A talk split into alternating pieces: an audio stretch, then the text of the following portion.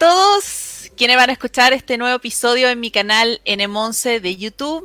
Hoy tenemos un gran invitado, un querido profesor, académico, tutor también de, de Tesina, que es el doctor Gabriel Zanotti, que es doctor en filosofía de la Universidad Católica de Argentina. Además tiene numerosas publicaciones, sobre todo con el pensamiento de Karl Popper y todo lo que influye también con la escuela austríaca que es también uno de los temas que después estaremos hablando con él.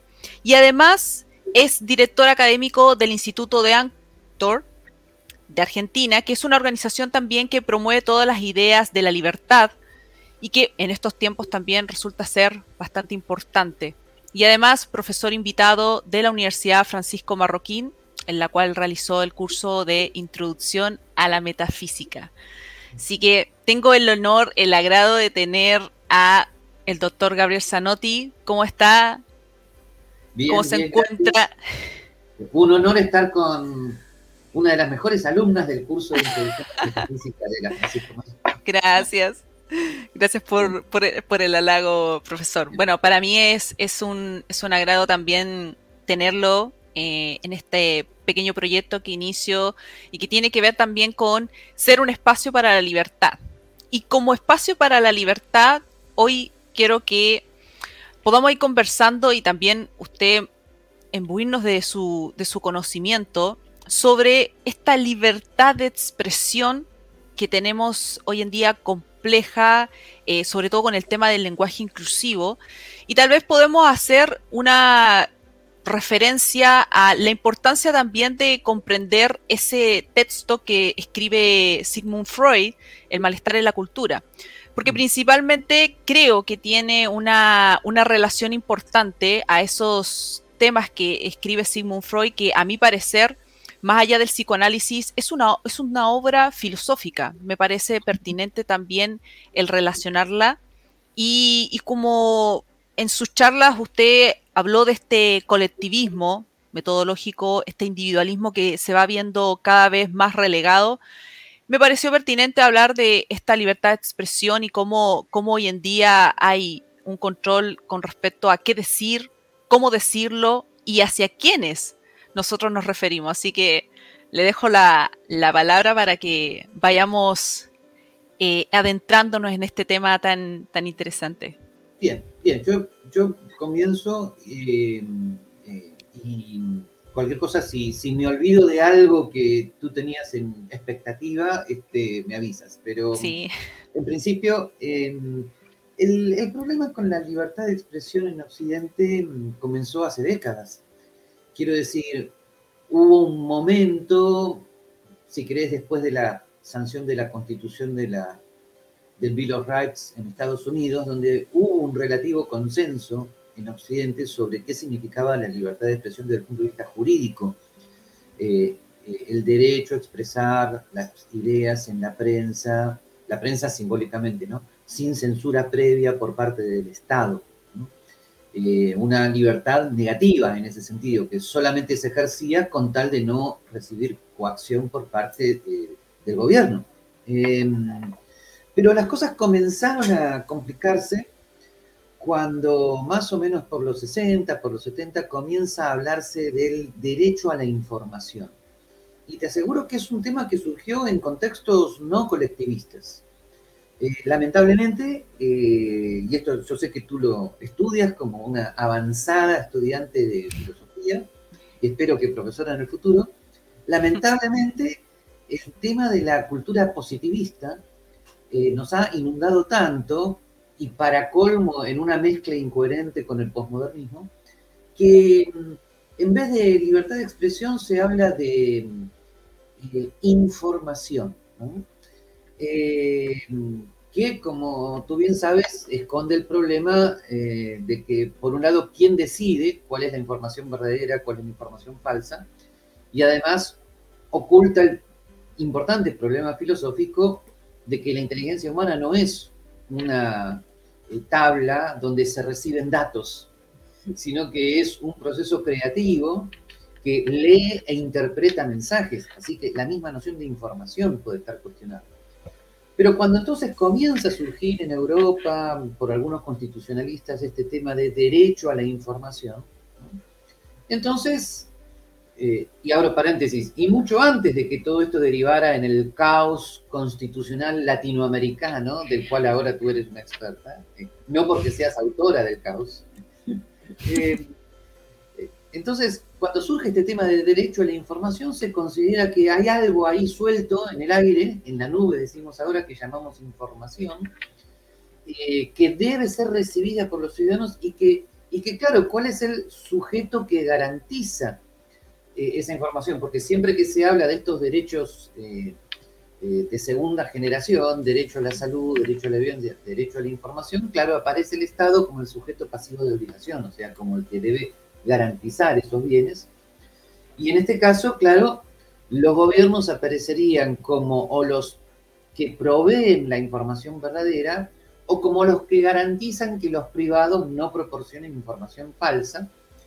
Y entonces surgen, surgirían una serie de legislaciones en materia informativa que los privados deben cumplir, surgiría un rol de vigilancia por parte del gobierno, no vaya a ser que alguna entidad privada diera información falsa. Eh, entonces, en esto soy relativamente concluyente.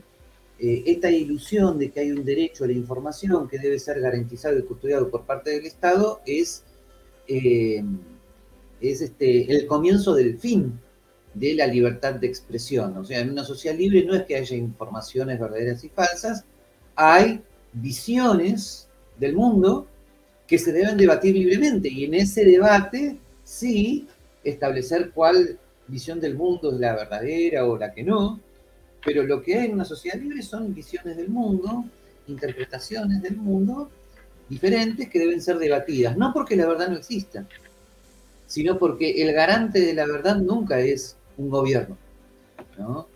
Eh, o sea, el libre debate nos indica que la verdad no existe. Al revés, por un lado es el medio humano este, para llegar a la verdad.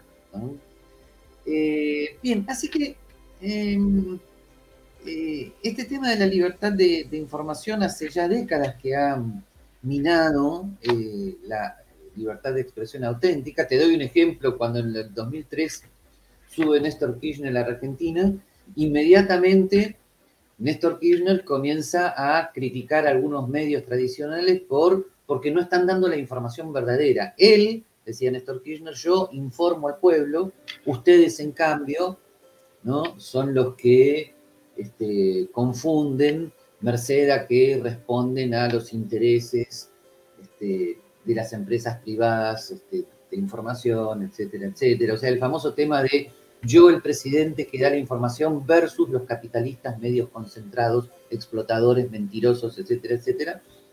Y fíjate qué interesante, uno de los medios tradicionales de la Argentina, el diario La Nación, empezó a debatir en los mismos términos, como diciendo, no, no, no, el que da la información verdadera soy yo, el que se equivoca es usted, ¿no? Y en realidad La Nación debería haber contestado, mire, señor presidente, usted tiene todo el derecho a expresar su interpretación del, del el problema político y nosotros tenemos todo el derecho a expresar nuestra interpretación del tema político, a criticar la suya, usted tendría el derecho a criticar la nuestra, pero no es que el presidente o la nación o los marcianos tienen la información este, decretada por una divinidad este, eh, nociológica como verdadera, ¿no? Bueno, así que este tema del derecho a la, a, la información tiene profundas consecuencias políticas, como acabo de mostrar en el ejemplo que he dado. Pero, para colmo de los colmos, esto se ha mm, complicado últimamente. ¿Por qué? Se ha complicado porque ha surgido un problema adicional. Surge Internet y lo que al principio iba a ser una nueva garantía de la libertad de expresión, ¿no? Eh, con la colusión, como se dice ahora, con la complicidad entre gobiernos y, empresas privadas de Internet, como Google y etcétera, eh, entonces este, también surge lo mismo, ¿no? Se supone que estas empresas, eh, Google y etcétera, se han convertido en las que vigilan si los que participamos en ella damos información verdadera o no, surge el tema de los fact-checkers. Yo al principio tuve mis dudas sobre esta cuestión. Eh, existía la posibilidad teórica de que si Google es una empresa privada se reservara el derecho a la admisión, ¿no? Pero creo que últimamente se ha comprobado bastante bien, ¿no? La, complicidad, la intromisión, sobre todo del gobierno norteamericano y de, las, y, de las Naciones Unidas con eh, estas Big Tech, ¿no? Y por lo tanto hay ahora un nuevo modo mucho más sutil de violentar el derecho a la libertad de expresión, que son que las Big Tech ahora se han convertido en las vigilantes de eh, la supuesta información verdadera, ¿no? y los fact-checkers, con la agenda bajada de los gobiernos y de las Naciones Unidas, son ahora los nuevos, este, los nuevos inquisidores ¿no? que controlan a los disidentes. Entonces, sencillamente, el que piensa diferente a la agenda del gobierno norteamericano y de las Naciones Unidas, cuyos servidores son ahora las Big Tech, el que piensa diferente es el que da la información falsa. Este, con, un viejo truco que lamentablemente capta la buena voluntad de mucha gente, que es el tema de texto sin contexto. Y para colmo, estos fact-checkers se dan el lujo de decir missing context, ¿no? como si ellos fueran los que pudieran decidir por sí y ante sí y sin apelación qué significa missing context, cuando, es la, cuando es la clave de un debate. Si algo está fuera de contexto, hay que debatirlo. Este, los gobiernos no pueden establecer lo que está fuera de contexto. Em, Ahora, profesor, ahí, ahí hay un tema que me parece interesante y que tiene también relación con, el libro que estaba que estoy leyendo de Dalmacio Negro, que habla del fin de la normalidad y otros ensayos, porque hay una conexión importante eh, en la historia de la filosofía y que trae también cambios profundos con el positivismo, con esa forma de también entender la política y lo político, porque cuando usted está hablando del tema del Estado y, en definitiva el control que se hace respecto de, qué se dice, qué se hace o qué, es lo que vas a hacer con lo que es tuyo, eh, hay una importante conexión también con, lo, con los cambios que tiene eh, esta estatalidad, este concepto de Estado de, en definitiva, eh, comprender las distintas dimensiones del ser humano y en, relación a ello va transformándose y va politizándose una serie de eh, situaciones que cada vez relegan más el área privada. Entonces, eso es lo que siento cuando, cuando empezamos a ver el tema del Estado con un control en algo tan, tan importante como es lo que es verdad y lo que no. porque basado en el famoso tema del derecho a la información, los estados se consideran con la obligación de custodiar que la información sea fácticamente verdadera. ¿eh? Entonces, si yo dijera, por ejemplo, eh, si yo dijera que, este, uno que 2 más 2 es 5, entonces eh, algún agente gubernamental sentiría la obligación de custodiar al ciudadano versus esa falsedad, ¿no? Y yo entonces estaría dando información falsa y eso sería un delito, ¿no? Y en una sociedad libre, lo que pasa es muy difícil de entender qué significa una sociedad libre. Una sociedad basada en el ejercicio de las libertades individuales, eh, si alguien dice 2 más 2 es 5, sencillamente que otro lo refute o que se exponga al diálogo. Eh, y además ahí entramos en un tema de filosofía política muy, muy complejo, que es, ¿los gobiernos están para custodiar a los ciudadanos de sus errores? Si la respuesta es sí, entonces que los gobiernos decidan eh, cuál es la educación verdadera, la religión verdadera, que ellos decidan todo lo verdadero, que los gobiernos decidan todo lo verdadero para custodiar a las personas de sus errores, cuando tú ya sabes perfectamente, Nisa, cuál es el viejo truco ahí, ¿no? O sea, ¿quién es el gobierno? ¿No? Los, los latinoamericanos que son tan sensibles a pensar como Hegel, ¿no? Piensan que el gobierno es no sé qué espíritu absoluto ahí, en qué topos uranos platónico. El gobierno son personas comunes y corrientes que se pueden equivocar como cualquier otra, este, punto terminado, ¿no? O sea, la verdad, este, eh, vuelvo a decirte, esto, esto también es, una, es un mix incoherente de positivismo y posmodernismo porque desde el positivismo se buscaría la ciencia como la garante de la información fácticamente verdadera, este, eh, pero a su vez, eh, cuando alguien pretenda eh, defender los valores de la civilización occidental con respecto a la verdad y el bien, entonces ahí surgen los posmodernos diciendo que todo eso es relativo y no se puede, etcétera, etcétera. Así que estamos en ese mix. Y si quieres pasamos al tema famoso del lenguaje inclusivo y, el tema del género y cómo influye eso en la libertad de expresión, pero, pero si me he olvidado de algo que tenías este, en mente, me, avisa. ¿no? No, no se ha olvidado de, nada que tenía, que tenía presentes. Eh, sí, cuando, claro, vamos a entrar en ese tema del, lenguaje inclusivo, eh, evidentemente eh, el hecho de haber un control del Estado, de, lo que uno expresa o no puede expresar, es ineludiblemente un control de la conciencia. Esto me suena un poco a George Orwell, 1984, donde, donde efectivamente eh, plantea esa censura, esa forma de decir y de reeducar a la población respecto de qué es lo correcto, qué es esa verdad y qué no, y eso está un poco relacionado con eso que indicaba que, me gustaría que lo relacionáramos con el lenguaje inclusivo, eso de, el colectivismo en sí. Pero ah, genera, genera eh, inevitablemente esto del, del hate speech.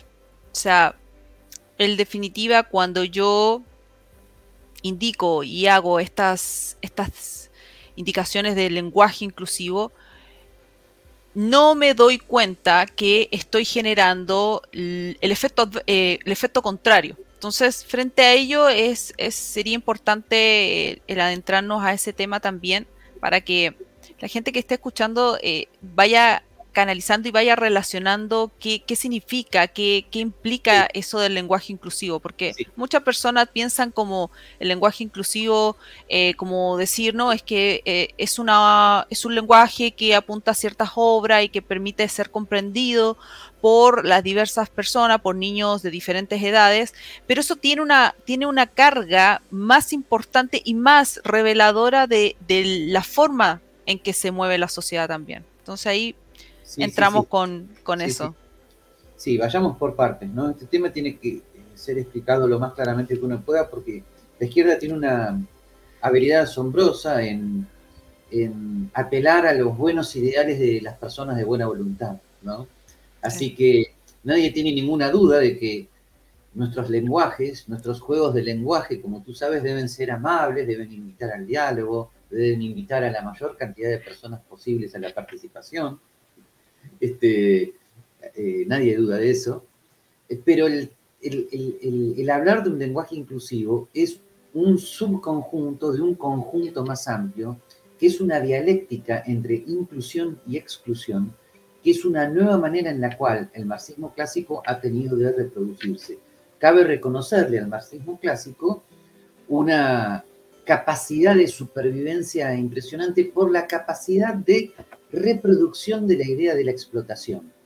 Antes, en el marxismo clásico, los explotados eran los obreros con respecto a los empresarios y los capitalistas. En la década del 60, los explotados fueron los países del sur con respecto a los países desarrollados del norte. Y ahora el marxismo se reproduce nuevamente y genera una nueva clase explotada, este, o sea, el capitalismo ha evolucionado para este neomarxismo hacia un heteropatriarcado capitalista explotador, cuyos explotados son las mujeres, los indígenas, los homosexuales, los transexuales, etcétera, etcétera. Y esta forma de presentar el asunto implica además una mentalidad marxista de clase que alude a ese colectivismo metodológico este, que tanto nos preocupa. O sea, ¿por qué? Porque realmente lo que existen en las sociedades libres son personas que toman sus decisiones, que pueden acertarse o equivocarse, pero no hay colectivos que actúan, no hay la clase de los explotados versus la clase de los explotadores. Para eso hay que asumir la dialéctica hegeliano-marxista, ¿ok? Que se refuta sencillamente con, no lo quiero decir tan rápido, con la sencilla verdad de que lo que hay son individuos en relación con otro individuo. Eh, ninguno de nosotros estamos definidos por un conjunto, por una clase de pertenencia, ¿ok?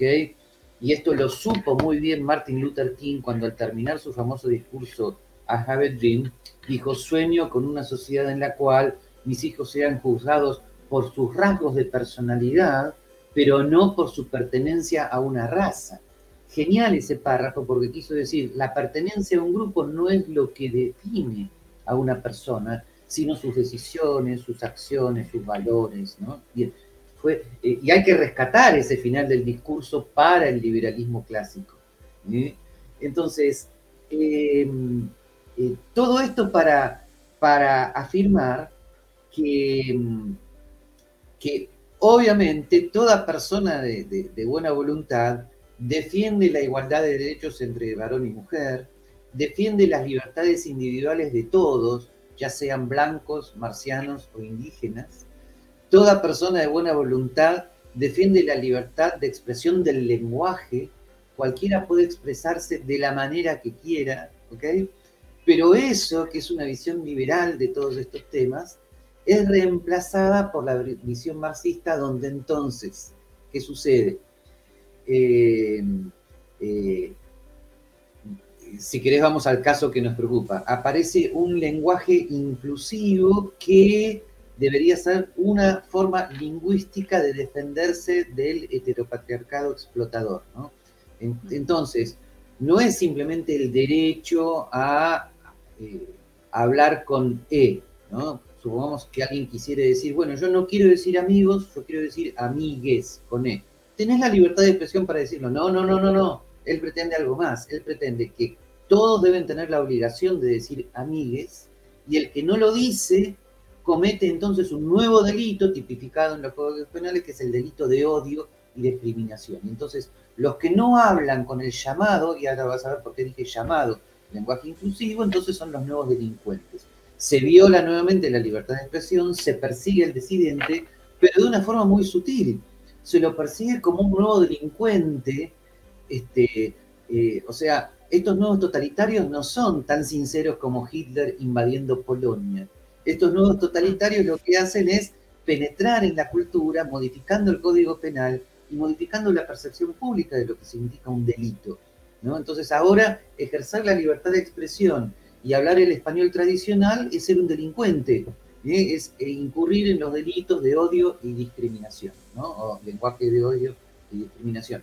Que por lo demás, si los partidarios de este llamado lenguaje inclusivo se prestaran, que nunca quieren, a un debate académico, se les podría, se les podría explicar con toda tranquilidad que en el español tradicional, ¿no? la, letra O lo que hace es sustituir a lo que en latín se llamaba el género neutro. Bonus, bona, bonum, bona no tenía género, ¿no? Y, la, la, letra O en el español tradicional es inclusiva por definición. Yo digo alumnos y estoy incluyendo a varones y a mujeres en ese, en ese O, ¿ok? Si ellos tienen algún argumento para rebatir esto, que lo digan, pero no he escuchado ninguno. Y si ellos quieren hablar de otra manera, que hablen, pero como ves, no, la estrategia es diferente, ¿no? Además, ¿por qué digo llamado lenguaje inclusivo? Porque todos tienen que estar muy atentos a las palabras. Hablar del lenguaje inclusivo ya es una, eh, ya es la vieja falacia de la pregunta incorrecta, ¿no? Eh, es como decirle a alguien, ¿Usted está de acuerdo con que usted este, no, es el asesino? Es una falacia, ¿no? O sea, ya se pone al, al, que le haces la pregunta, eh, lo inducís a una respuesta que lo va a incriminar. Entonces, lo mismo, ¿usted está de acuerdo con el lenguaje inclusivo? Si decís que no, parece que entonces querés excluir al resto. No, no estoy de acuerdo con el lenguaje inclusivo y por lo tanto soy un excluyente, ¿no? No, lo que hay que decir en primer lugar es, Mire, la pregunta está mal formulada. Está, yo no estoy de acuerdo con lo que ustedes llaman lenguaje inclusivo, yo estoy de acuerdo con el español tradicional o el inglés tradicional o el idioma que fuere tradicional, donde hay formas de inclusión que no son las que está eh, trayendo a colación. Así que esto, eh, esto es muy, muy importante eh, para, para detectar esta nueva violación a la libertad de expresión, pero sobre la base de lo que podríamos llamar una, una nueva reelaboración del marxismo. Y fíjate que lo que acabo de decir sirve para identificar los demás problemas. Entonces, lo mismo con el tema de los indígenas, que tú sabes que en países como los nuestros este, está muy en boga, ¿no? Los indígenas, por el solo hecho de serlo, serían explotados del heteropatriarcado blanco, etcétera, etcétera. En una sociedad libre, si alguien es indígena, goza de las mismas libertades de alguien que no lo es. Entonces, este, si un indígena fuera liberal, él sencillamente aspiraría a vivir en un Estado de Derecho donde sus libertades se respeten y por lo tanto en esas libertades él tiene el pleno derecho a vivir según sus tradiciones, sus costumbres, sus creencias, en convivencia con otras tradiciones, costumbres y creencias, y esa convivencia se logra justamente con la armonía de las libertades individuales. ¿Está?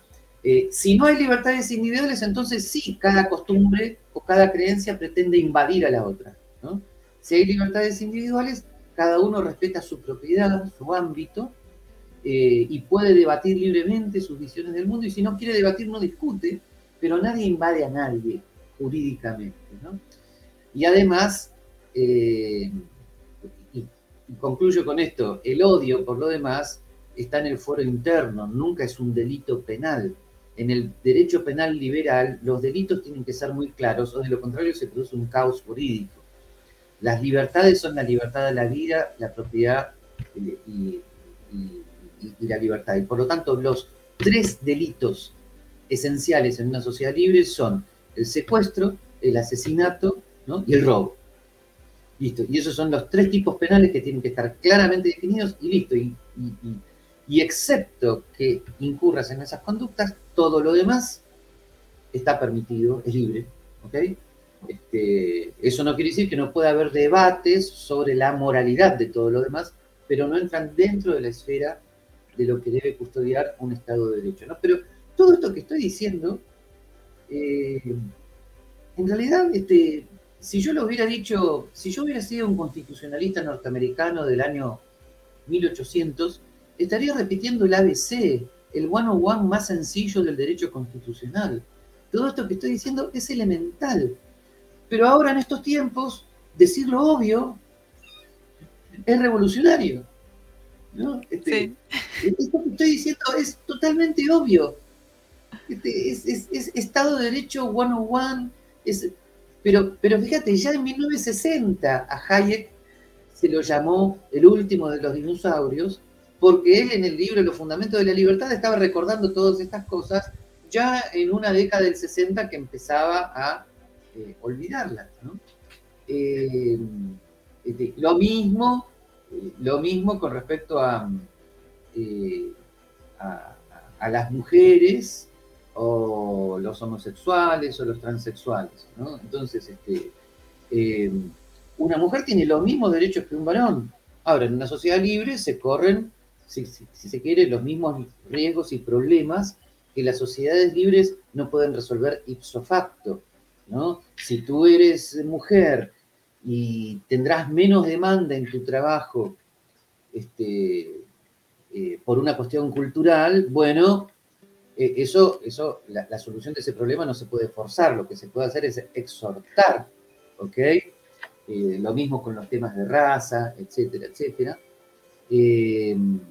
Este, y el tema de la homosexualidad y transexualidad es, lo mismo. Eh, están dentro de la libertad individual y tiene que seguir abierto el debate sobre lo que nos parezca bien y lo que nos parezca mal. En la Constitución Argentina de 1853 hay un artículo que es el 19 que tiene una gran sabiduría jurídica y está escrito en 1853. Y no, no digo esto como si fuera asombroso, no era nada asombroso porque en 1853 estas cosas eran constitucional, constitucionalmente obvias. Y este artículo dice, las acciones privadas de los hombres, bueno, eh, lenguaje no inclusivo, perdón, ¿no? de los seres humanos que no atentan contra la moral pública ni perjudiquen a un tercero, quedan solo reservadas a Dios y exentas de la autoridad de los magistrados. Las enormes discusiones que en este momento hay entre los llamados liber progres y los liber conservadores ignoran este artículo.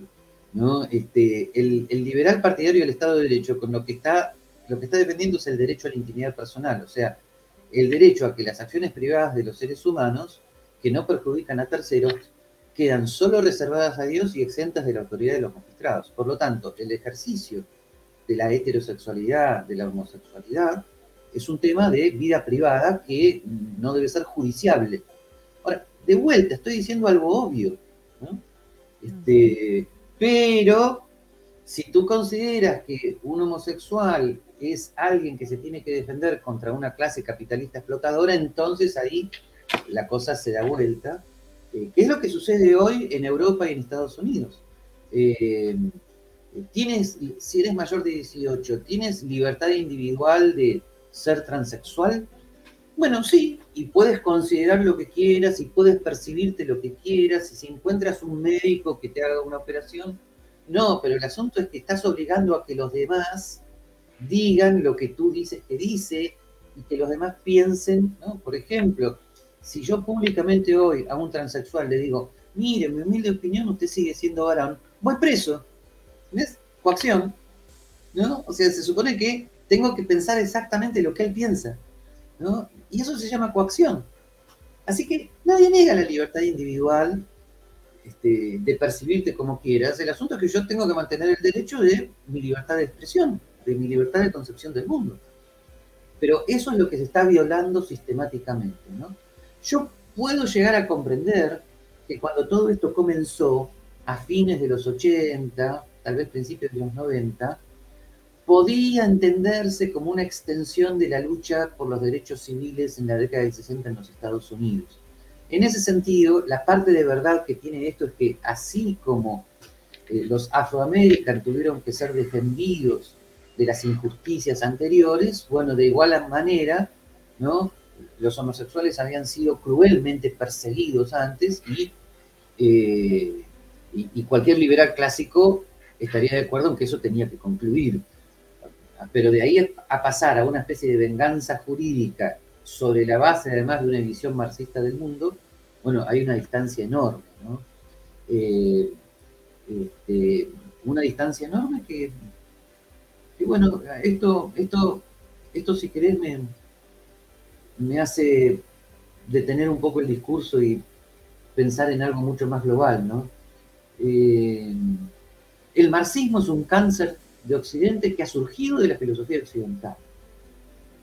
El, marxismo mm. es un cáncer nuestro, es occidental. Ha surgido de la interpretación de la izquierda hegeliana eh, y, Occidente o tiene, o tiene el sistema inmunológico para defenderse de su, propio, de su propia enfermedad o va o va a perecer.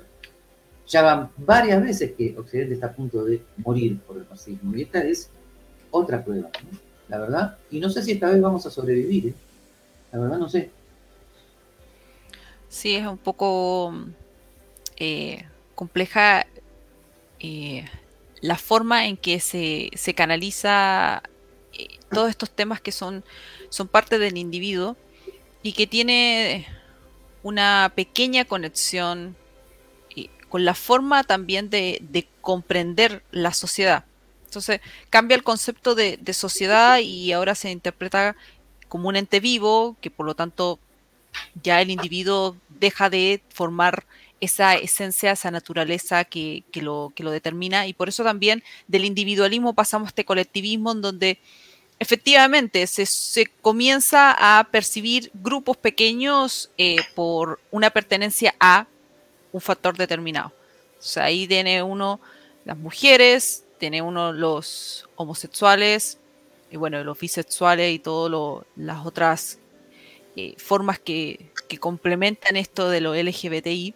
Y también los indígenas, como estos grupos minoritarios que son oprimidos y que por lo tanto eh, la forma que tienen, porque es muy similar en todos lados, la forma que tienen es, eh, en definitiva, generar eh, esto de la ciudadanía diferenciada, que esto es mucho de, también de propio de la filosofía política, o sea, la política hoy en día está conectada con, esto de las formas de expresión, eh, las situaciones que nosotros vemos con los impulsos morales, o sea, tenemos el tema del aborto, tenemos el tema de lo, de lo pro vida, eh, tenemos el tema del lenguaje y lo tenemos canalizado con el Estado. Entonces, hay conexión eh, ineludible con, respecto a, estas transformaciones sociales y que comprenden eh, una preponderancia a la sociedad por sobre el individuo. Entonces, ya hablamos de los derechos sociales, ya no hablamos, no le damos la misma, la misma categoría a lo que es eh, los derechos individuales, los derechos de la persona, esos derechos clásicos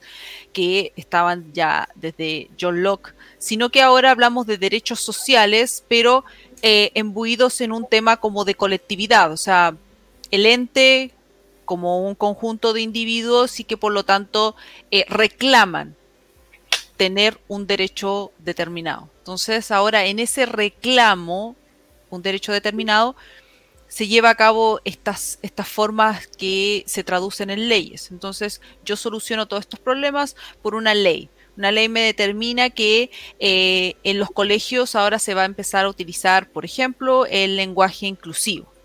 Entonces, por lo tanto, tengo que reeducar a los maestros para que estén en ese lenguaje inclusivo, porque si no, pierdes el trabajo o te comienzan a, marginar.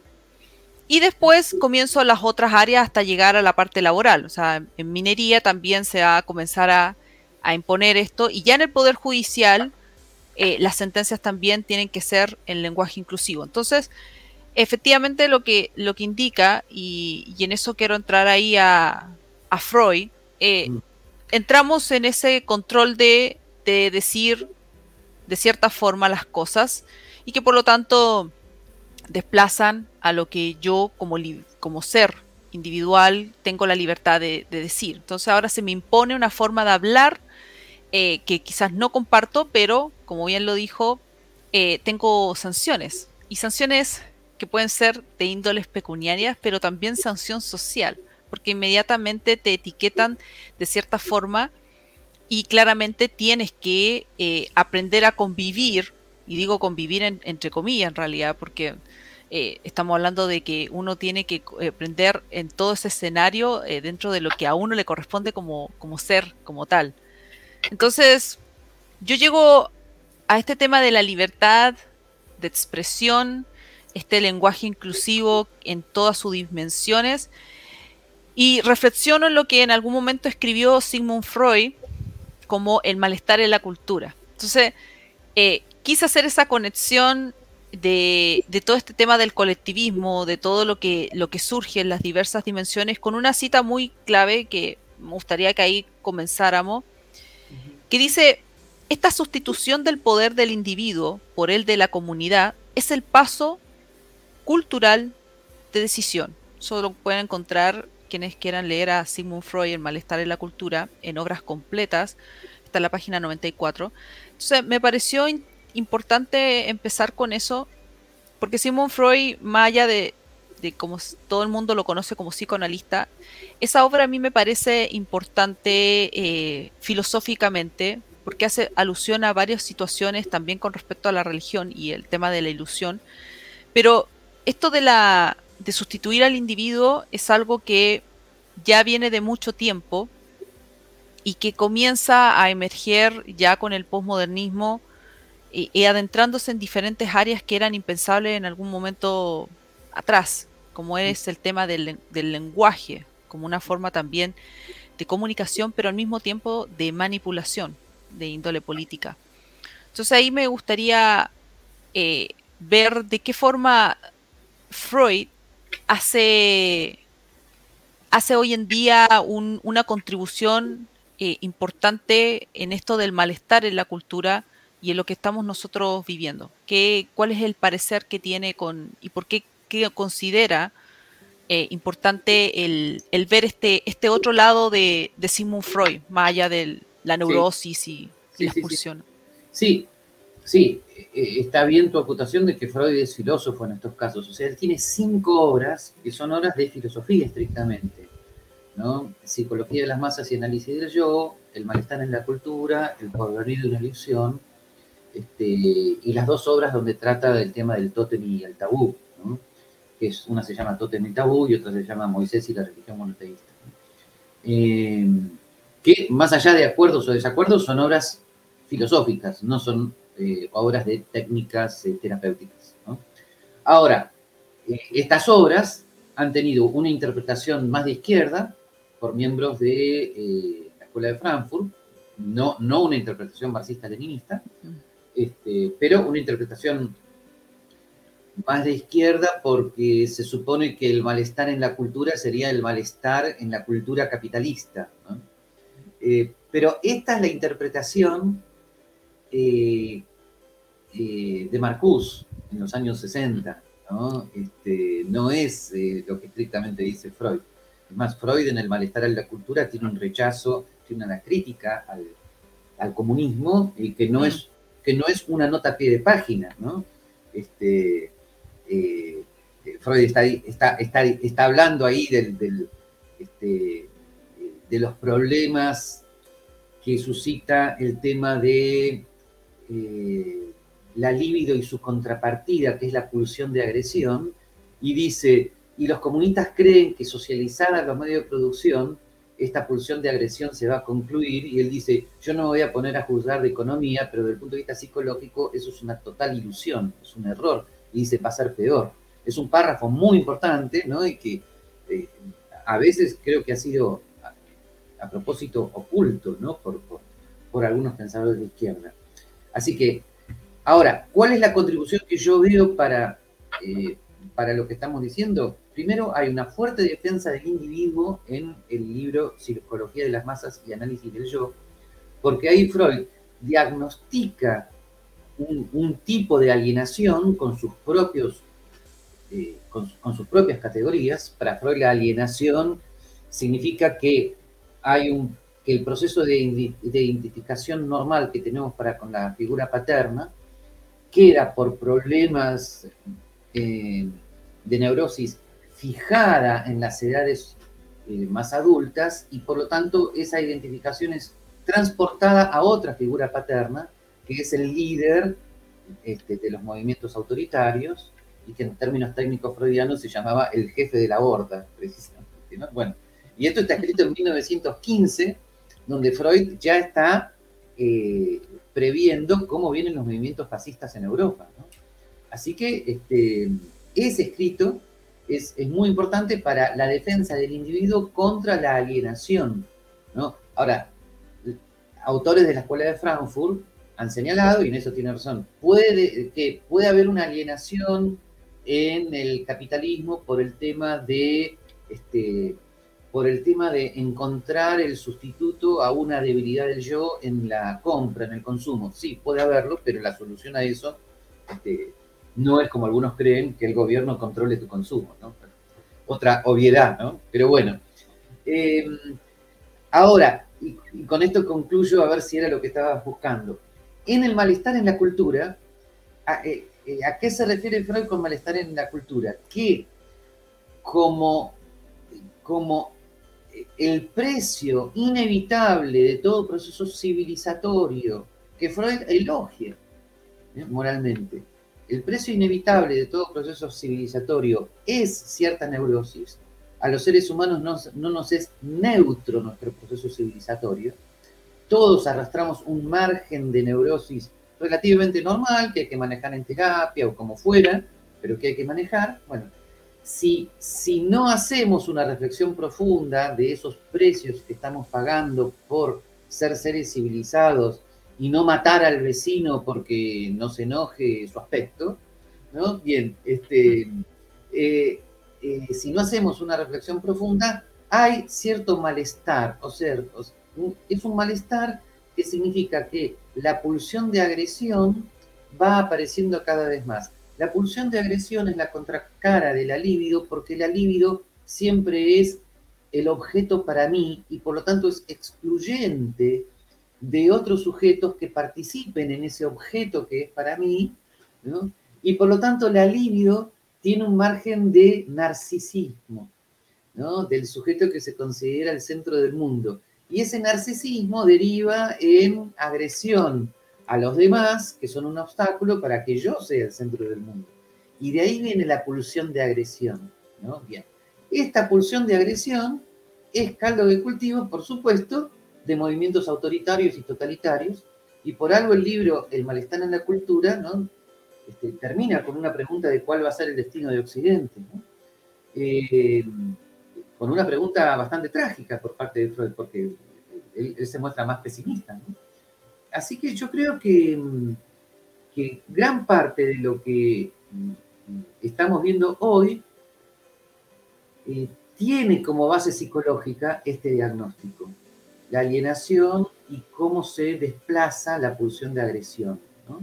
Eh, esto forma parte de una rama eh, bastante poco estudiada, pero hay una rama de la filosofía política que es la psicología política. ¿cuáles son los orígenes psicológicos del autoritarismo, del totalitarismo? Hay pensadores que han colaborado en esto. Eric Fromm ha colaborado muy bien, Hannah Arendt ha colaborado con este punto, y Sigmund Freud. Y yo creo que lamentablemente en algunos ambientes liberales clásicos hay una relativa ingenuidad con respecto a estos temas. ¿Por qué? Porque cuando se hace la típica pregunta que vos habrás escuchado y que todos nos hemos hecho, ¿cómo hacer para difundir las ideas liberales? Es una pregunta que esconde la ilusión racionalista de que explicadas bien, las personas las van a entender y las van a hacer propias. Pero cuidado, por mejor que las expliques, las estás explicando a personas que tienen neurosis, que tienen narcisismo, que tienen pulsión de agresión. Todos lo tenemos, todos tenemos ese problema, pero mal dirigidas pueden ser perfectamente aprovechadas por movimientos autoritarios, donde la argumentación racional, lamentablemente, puede hacer muy poco. Eh, el mismo Ortega y Gasset, sin tanta sutilidad psicológica, diagnosticó algo similar en eh, en la rebelión de las masas, que como a mí me gusta decir en broma, este, como ves, la la rebelión no fue la del Atlas, fue la rebelión, la rebelión de las masas.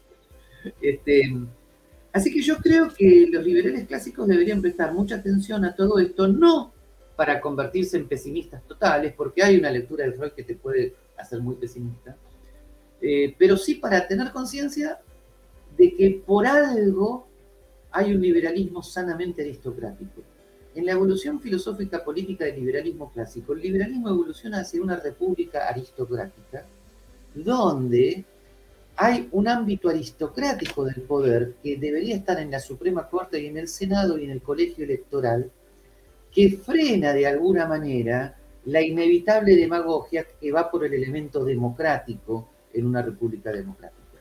Entonces, eh, hay una sana aspiración aristocrática en el liberalismo clásico que nunca tiene que ser dejada de lado, porque esa ilusión, perdón, ese aspecto aristocrático del liberalismo clásico es justamente el límite al poder de las mayorías. Tema en el cual sabés que ha reflexionado mucho Frederick Hayek.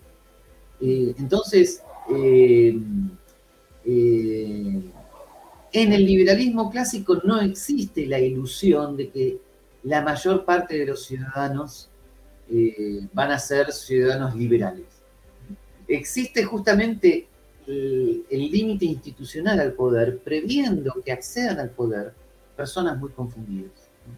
Eh, así que eh, yo creo que este aspecto de la psicología política merece mucha, mucha atención. No sé si era esto lo que estabas esperando o, si tenías en sí. Sí, de hecho, eh, considero que mm, hay cierto, cierto tergiversación en cuanto al, pensamiento de Sigmund Freud, y es un poco lo que ha sucedido a, varios filósofos, también Nietzsche, y, quería precisamente para ir finalizando el, programa plantear el tema de, Sigmund Freud porque tiene esa particularidad de, ver eh, la forma de, la psiquis del individuo en el momento en que se ve frente a otro. Es la forma de cómo llevar a cabo la convivencia y es la forma también de, cómo comunicarme, cómo comprender, eh, cómo darme a entender y al mismo tiempo entender ese horizonte que forma parte del otro y que hoy en día eh, está tan eh, reducido al grado que cuesta mucho comprender, cuesta mucho eh, conectarme con, eso y, hay una ruptura en cuanto a esa comunicabilidad. Entonces, creo y invito también a las personas a, ir a, leer estas obras de Sigmund Freud que, establecen esa relación y, al mismo tiempo explican de esa perspectiva la forma en que el ser humano ingresa a la sociedad.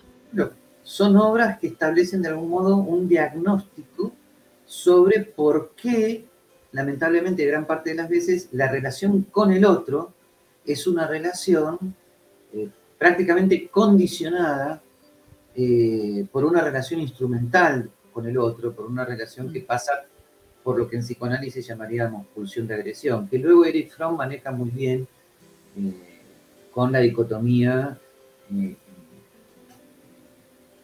en, el tema de la relación con el otro, ¿no? Se da una, eh, se da una, la mayor parte de las veces se da una relación sadomasoquista, que no tiene nada que ver con las películas y los latiguitos, El sadomasoquismo es una manera de establecer mi relación con el otro, donde yo soy el dominante y el otro es el dominado y que se deja dominar, y que es una posible lectura de lo que decía Freud, y que es caldo de cultivo de la mayor parte de los autoritarismos. Este, permíteme concluir esto, se me acaba de ocurrir, una, haciendo una analogía con el sistema inmunológico. ¿no?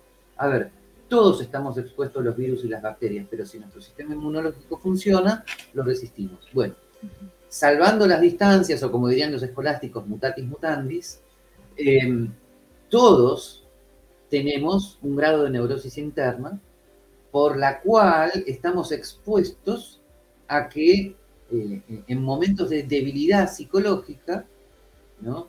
establezcamos una relación con el otro de o dominante o dominado y seamos caldo de cultivo de los totalitarismos, ya como dictador, ya como esclavo del tirano. Todos estamos expuestos a esa tentación. ¿Qué significa tener bien el sistema inmunológico? Significa ¿no? Este, hacer la terapia correspondiente, tener conciencia intelectual de estos problemas, tener reflexión intelectual para autodefendernos de estas tentaciones, de, caídas psicológicas, ¿ok? Eh, y si, no lo hacemos, inmediatamente vamos a caer en el hombre masa, eh, denunciado por Ortega y Gasset, que es, es como tipo ideal beberiano, es el enemigo fundamental de la sociedad libre, el hombre masa. ¿no? Te, aseguro que el hombre masa, el hombre que es nada más que el que hace lo que se dice, lo que se piensa, el que, el que no tiene decisiones propias, ese sujeto eh, es el gran enemigo de la sociedad libre. Este, mucho más peligroso que Hitler invadiendo Polonia. Porque si tú juntas a todos esos hombres más, a todos esos millones y millones, tienes un hormiguero, un hormiguero literalmente, del cual es casi imposible salir. Y en los últimos dos años, con lo que hemos vivido con la pandemia y el apoyo público total y completo de gran parte de personas a, las medidas que se tomaron, hay una lamentable, hay un lamentable testeo empírico en lo que acabo de decir. Este, ¿cómo, puede ser que de repente eh, la vecina, que era una gran amiga y una persona con la cual yo podía hablar si tú quieres, de Platón y de Aristóteles, de repente en un mes pasó a ser la persona que me denuncia en el edificio si yo no hacía tal cosa. Eso es por el hombre masa, eso es por la falta de reflexión crítica, eso es porque no hay pensamiento propio. Y mm. eso, y, ese es, esa es, es, es, la sangre del autoritario. Ese hombre masa es la sangre del autoritario. Él será el cerebro, pero esas personas son su sangre. Eso es terrible, pero es así. Y, vuelvo a decir, Ana Arendt, Eric Fromm, Sigmund Freud, Ortega, han estudiado estas cosas. Y fíjate que no son autores habitualmente citados en nuestros ambientes. Eh, eh, eh, porque nuestros ambientes, influidos mucho por todavía, aunque lo neguemos, por ciertos ideales de la ilustración, nuestros ambientes son, los ambientes liberales son ingenuamente racionalistas. Tenemos la esperanza de que va a llegar un momento donde todos vamos a ser racionales. Y, mirá que a esto no, les pasa a todos, ¿eh? a los tomistas, a los randianos, a los aristotélicos. Eh, pero no, no, la sociedad humana no es eso, el ser humano no es ese y, y solamente el camino de instituciones aristocráticas pueden protegerte de esto. Y, son instituciones que a sabiendas la izquierda las quiere destruir. Fíjate en este momento cómo la izquierda norteamericana, con la administración de Joe Biden, está hablando de eliminar el colegio electoral, de ampliar la Suprema Corte.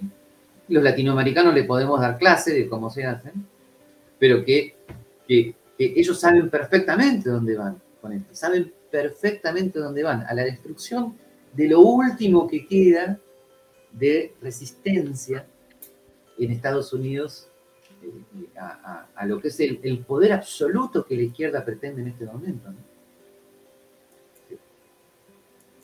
Así es.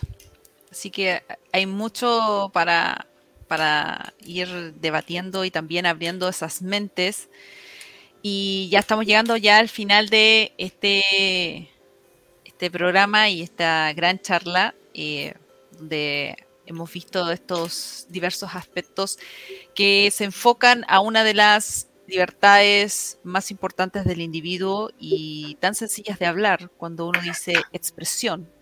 Cómo me expreso, cómo, cómo manifiesto lo que quiero decir en un ataque en la actualidad y que forma parte de esa, de esa forma que Sigmund Freud llama malestar en la cultura.